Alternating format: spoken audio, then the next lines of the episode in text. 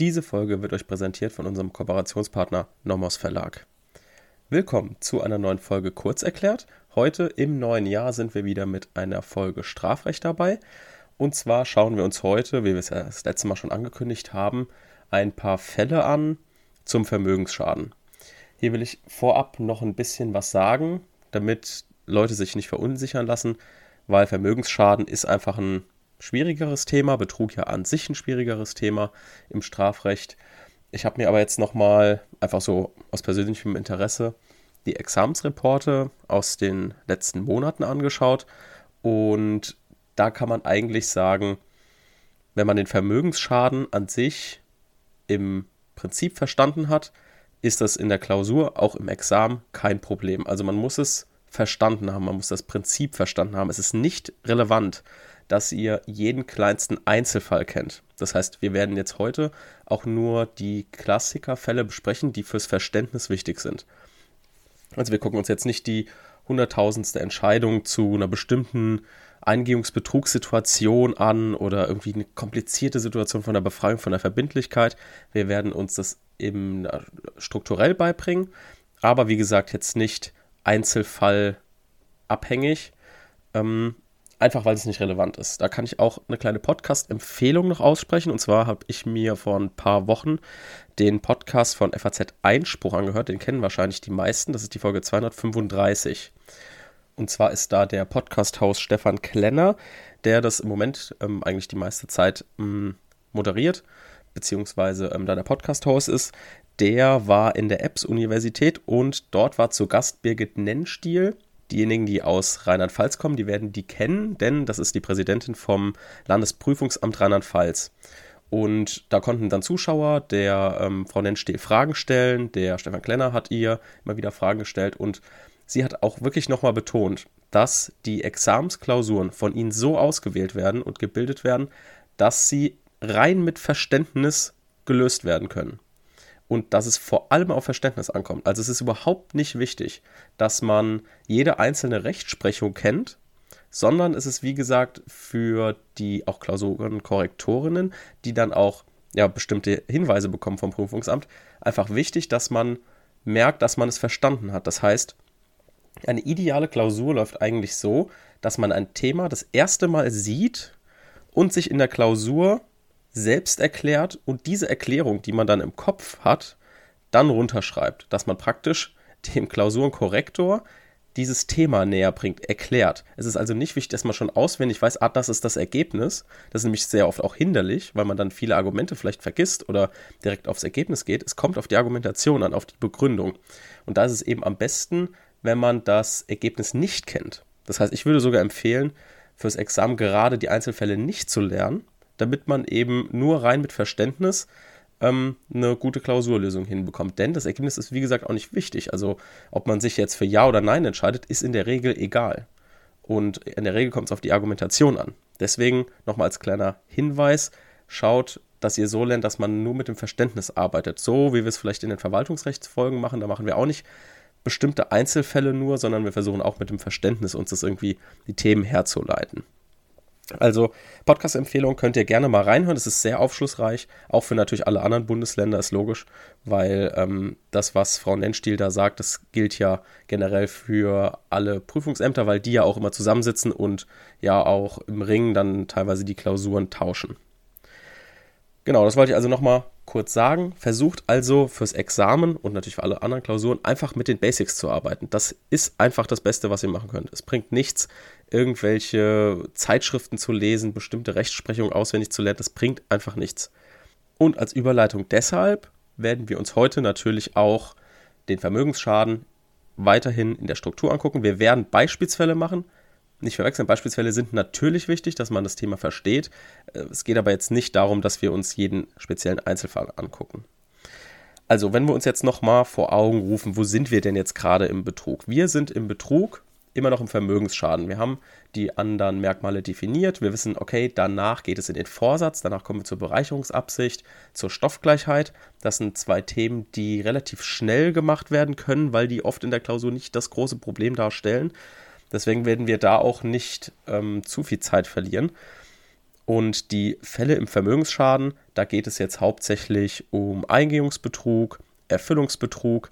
Dann schauen wir uns vielleicht einen kleinen äh, aktuellen Fall an, also die sogenannte Spaßbestellung, weil das ja insbesondere für die Leute, die ähm, YouTube gucken, die irgendwie Streaming-Portale gucken, da wird das Thema immer relevanter, weil ähm, Spaßbestellung natürlich auch Streamer betrifft und YouTuber, die dann nach Hause Pizza geschickt bekommen oder ähnliches. Das wird ein kleiner Fall, der vielleicht ein bisschen für Auflockerung sorgt.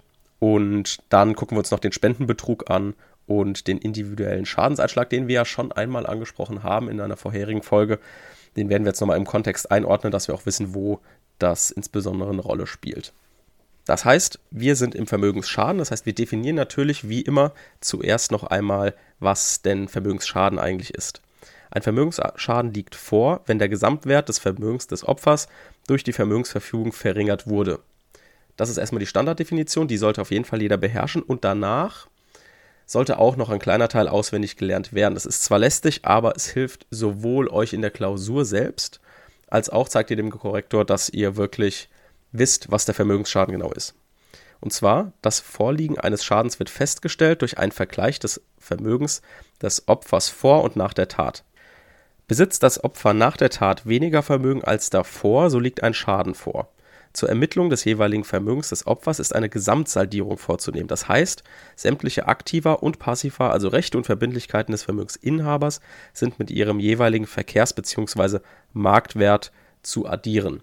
So, das ist jetzt eine sehr lange Definition, aber sie ist relativ logisch, deswegen ist es, glaube ich, nicht so schwer, sie sich zu merken. Sie hilft insbesondere dann in der Reihenfolge, wie wir argumentieren werden. Dazu aber im Fall des Spendenbetrugs. Da werden wir nämlich nochmal praktisch euch eine Argumentationslinie an die Hand geben, die ihr immer beim Vermögensschaden nehmen könnt, um euch da lang zu hangeln, damit ihr auch nichts vergesst. Aber jetzt erstmal zum Problem des Eingehungsbetrugs. Was ist jetzt der Eingehungsbetrug? Wie es schon sagt, wird hier ein vertragliche Verbindlichkeit eingegangen. Hier möchte jemand einen Vertrag schließen. Also wir befinden uns praktisch im Zivilrecht. Jemand geht einen Vertrag mit einer anderen Person ein. Im Regelfall sind es hier vielleicht Versicherungen, oder ähnliches. Und wir befinden also uns in einer bestimmten Phase des Vertragsschlusses. Wir werden später zu einem Erfüllungsbetrug kommen und daran hört ihr, dass das praktisch eine andere Phase eines Vertragsschlusses bzw. Vertragserfüllung ist. Ihr könnt euch das also so ein bisschen in einem Zeitstrahl vorstellen. Also beim Eingehungsbetrug sind wir natürlich bei der Eingehung einer vertraglichen Verpflichtung, also sage ich mal relativ weit vorne. Und ein Eingehungsbetrug ist gegeben, wenn schon im Zeitpunkt des Vertragsschlusses die geschuldete Leistung im Vergleich mit der versprochenen Gegenleistung kein Äquivalent darstellt. Wird allerdings der Getäuschte nur Zug um Zug verpflichtet, begründet der Vertragsabschluss für sich genommen keinen Eingehungsbetrug. Das ist vielleicht auch eine kleine Definition des Eingehungsbetrugs, die ihr euch merken könnt. Also wir müssen auf jeden Fall gucken, ob hier wieder irgendwie ein Äquivalent vorhanden ist. Also wir gucken einfach, ähm, ist die Leistung und Gegenleistung gleichwertig. Sage ich jetzt mal relativ pauschal. So kann man sich das eigentlich ganz gut merken. Und wenn es eben nur eine Leistung Zug um Zug ist, also wenn zum Beispiel derjenige, der täuscht, vorleisten muss oder ähnliches, dann ist es natürlich kein Eingehungsbetrug, denn dann hat ja immer noch derjenige, der getäuscht wird, ja immer noch die Möglichkeit zu sagen, okay, ich halte meine Gegenleistung noch zurück, ich muss ja noch gar nicht leisten. Und wenn ihr in der letzten Folge gut aufgepasst habt, wisst ihr natürlich auch, dass wir uns gerade im Rahmen des Gefährdungsschadens bewegen. Also wir müssen, wenn wir jetzt hier im Vermögensschaden sind, mehrere Punkte beachten. Wir müssen einmal den Eingehungsbetrug erklären und dann im Anschluss noch die Ausführungen aus der letzten Folge natürlich auch in die Klausur mit einnehmen. Also Vermögensgefährdung, Gefährdungsschaden, schadensgleiche Vermögensgefährdung und so weiter. Wie ist da die Rechtsprechung? Ähm, einfach praktisch das, was wir aus der letzten Folge schon besprochen haben. Das heißt, kleiner Klausurtipp, ihr wisst, wenn es zu einem Eingehungsbetrug kommt, also wenn jemand eine Versicherung abschließt etc., dann ist der ganz, ganz große Schwerpunkt im Betrug der Vermögensschaden. Da müsst ihr also wirklich, wirklich viel diskutieren. Natürlich auch die Täuschung ist natürlich auch nochmal ein kleineres Feld, wo ihr noch bestimmt ein paar Sätze mehr schreiben müsst. Aber ihr wisst, der Schwerpunkt liegt hier auf jeden Fall im Vermögensschaden alleine, weil es zu einem Gefährdungsschaden kommt. Und der Gefährdungsschaden muss immer breit erklärt werden. Und natürlich möchte der Klausurenkorrektor sehen, dass ihr wisst, was ein Eingehungsbetrug ist, wann zum Beispiel auch ein Versuchsbeginn vorliegt. Und für den Versuchsbeginn ist grundsätzlich ein ernst gemeintes, von einer Täuschungshandlung begleitetes Vertragsangebot ausreichend.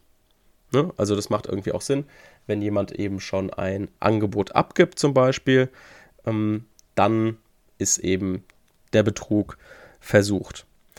Und wenn wir uns jetzt vorstellen, dass zum Beispiel eine Lebensversicherung eingegangen wird, also ein Lebensversicherungsvertrag, schließe ich mit einer Versicherungsgesellschaft ab und mir ist schon darüber bewusst während dem Unterschreiben, dass ich den, die Versicherungsgesellschaft darüber täuschen möchte, dass ähm, beispielsweise ich meinen Tod vortäusche oder ähnliches. Also dass ich den Versicherungsfall mit Absicht auslöse, um die Versicherungsgesellschaft zu täuschen und die Summe aus der Versicherung zu kassieren. Das ist also der klassische Eingehungsbetrug bei beispielsweise einer Lebensversicherung. So, das war also der Eingehungsbetrug, ist relativ easy, sage ich jetzt mal. Also jeder, der sich das ein bisschen anguckt, wird das schon verstehen können. Und ich hatte ja eben gesagt, wir befinden uns jetzt praktisch bei einem Vertragsschluss irgendwie am Anfang, also bei der Eingehung. Wenn es jetzt aber so ist, dass der Vertrag bereits erfüllt wurde, also wir uns praktisch schon in der zweiten Phase befinden, also erst Vertragsabschluss und dann wurde der Vertrag erfüllt, dann ist es eben so, dass wir bei diesen zwei Verfügungen stellen wir dann immer auf die Erfüllung ab, also immer ähm, auf die Erfüllungsphase.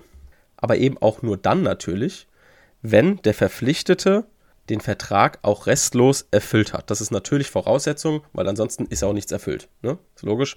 Ähm, ansonsten befinden wir uns wieder im Eingehungsbetrug. Das heißt, das überschneidet sich gerne mal und dann brauchen wir eben auch die Konstruktion des Gefährdungsschadens nicht mehr. Ne? Wir hatten ja letztes Mal gesagt, das ist nur eine Konstruktion, die zur Anwendung kommt, wenn wir eben in tatsächlicher Weise noch gar keinen Schaden haben weil wir wollen eben diese Phase des Risikos oder der Gefährdung wollen wir irgendwie auch als Vermögensschaden ansehen. Deswegen mussten wir ein bisschen konstruieren und ähm, haben gesagt, Vermögensschaden, äh, Gefährdungsschaden ist auch Vermögensschaden. Aber eben nur als Ausnahme. Werbung. Auch heute haben wir wieder eine Empfehlung vom Nomos Verlag für euch und zwar haben wir auch schon in den letzten Folgen immer mal wieder aus der Nomos Referendariatsreihe etwas vorgestellt, weil immer mehr Referendarinnen auch den Podcast hören. Liegt auch daran, weil wir uns jetzt mit den Verwaltungsrechtsfolgen bzw. öffentlich-rechtlichen Folgen auch ein bisschen ähm, danach ausgerichtet haben, dass wir eben auch Referendarinnen erreichen und deswegen wollten wir auch euch immer mehr Empfehlungen auch hierfür mit an die Hand geben. Und zwar diesmal geht es um den Zivilprozess. Ähm, das Buch ist deswegen gut, weil es dieses ganze zivilrechtliche Verfahren von Anfang bis zum Ende gut darstellt. Also es geht Beginn des Verfahrens, Prozesskostenhilfe, Mahnverfahren, vorbereitendes Verfahren, mündliche Verhandlung, Erlass der Entscheidung, weiterer Ablauf und so weiter. Das heißt, alles strukturell nacheinander abgearbeitet.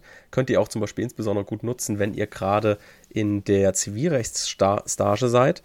Hier ist es auch immer hilfreich, so ein Buch an der Hand zu haben, gerade wenn man vielleicht mal eine Verhandlung leiten darf. Das kommt ja auch ab und zu vor. Und dann kann man sich anhand dieses Buchs praktisch durchhangeln, ah, wie läuft das Verfahren ab, was muss ich wann machen.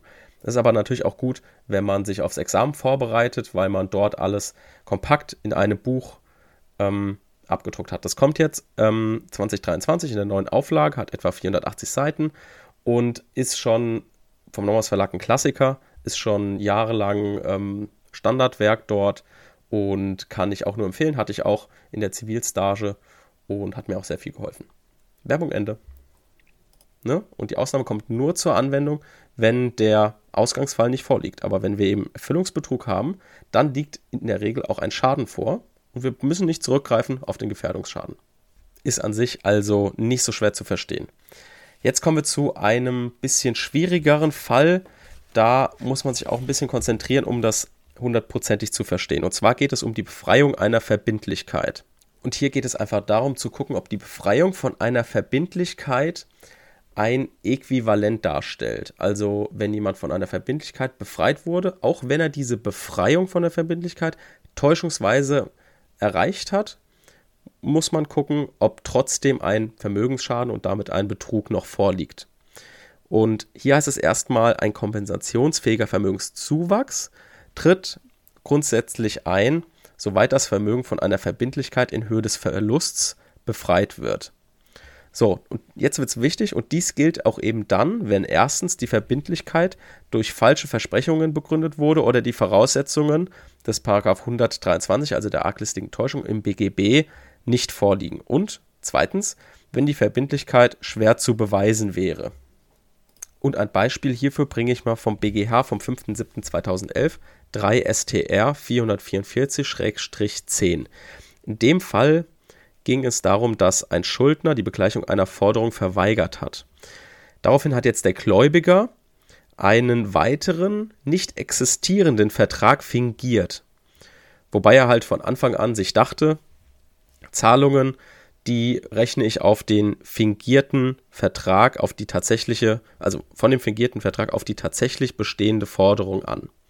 Das heißt also, es gab hier Schuldner und Gläubiger. Schuldner sagt, ich muss hier nicht, nichts zahlen, weil er genau weiß, ah, der kann es eh nicht beweisen, hat den Vertrag vielleicht nicht mehr oder wir haben es mündlich geschlossen oder was auch immer. Und dann geht der andere hin und fingiert diesen Vertrag, der eigentlich ähm, nicht existiert und denkt sich halt von Anfang an, ja, ich habe ja eigentlich, wir wissen alle, ich habe einen Anspruch auf die Leistung, ich kann es gerade nur nicht beweisen. So, und dann täuscht er halt den anderen darüber, dass ähm, halt doch ein Vertrag vorliegt. Und jetzt ist es eben der Kniff zu sagen, okay, wenn der andere jetzt auf diesen Vertrag leistet, dann liegt kein Betrug vor, wenn durch die Tat unmittelbar eine Befreiung von dem bestehenden Anspruch eintritt. Das heißt, es ist auch wichtig, dass derjenige sich im Vorhinein auch sagt, ja, das Geld, was ich jetzt dann bekomme oder die Leistung, die ich bekomme, die rechne ich auf den sowieso bestehenden Anspruch, den ich nur gerade nur schwer beweisen kann, an. Das ist also so ein bisschen der Kniff. Das alles, was wir jetzt gerade besprochen haben, Eingehungsbetrug, Erfüllungsbetrug, Befreiung von einer Verbindlichkeit, das sind alles Themen, die wir praktisch im ersten Schritt in der Gesamtsaldierung berechnen. Und was jetzt weitere Schritte sind und wie ihr euch da langhangelt, das gucken wir uns in der nächsten Folge genauer an. Da machen wir nämlich den Spendenbetrug, wie ich vorhin gesagt habe. Und ähm, den Fall der individuell, des individuellen Schadenseinschlags. Und da haben wir diese Argumentationslinie für euch. Also zuerst definiert ihr den Vermögensschaden. Danach guckt ihr, macht eine Gesamtsaldierung. Also alle Aktiva, alle Passiva, alle Rechte und Pflichten, alle einordnen, zuordnen und gucken, ob irgendwo ein Nachteil ist. Und wie es dann weitergeht, schauen wir uns in der nächsten Folge an. Bis dann. Tschüss.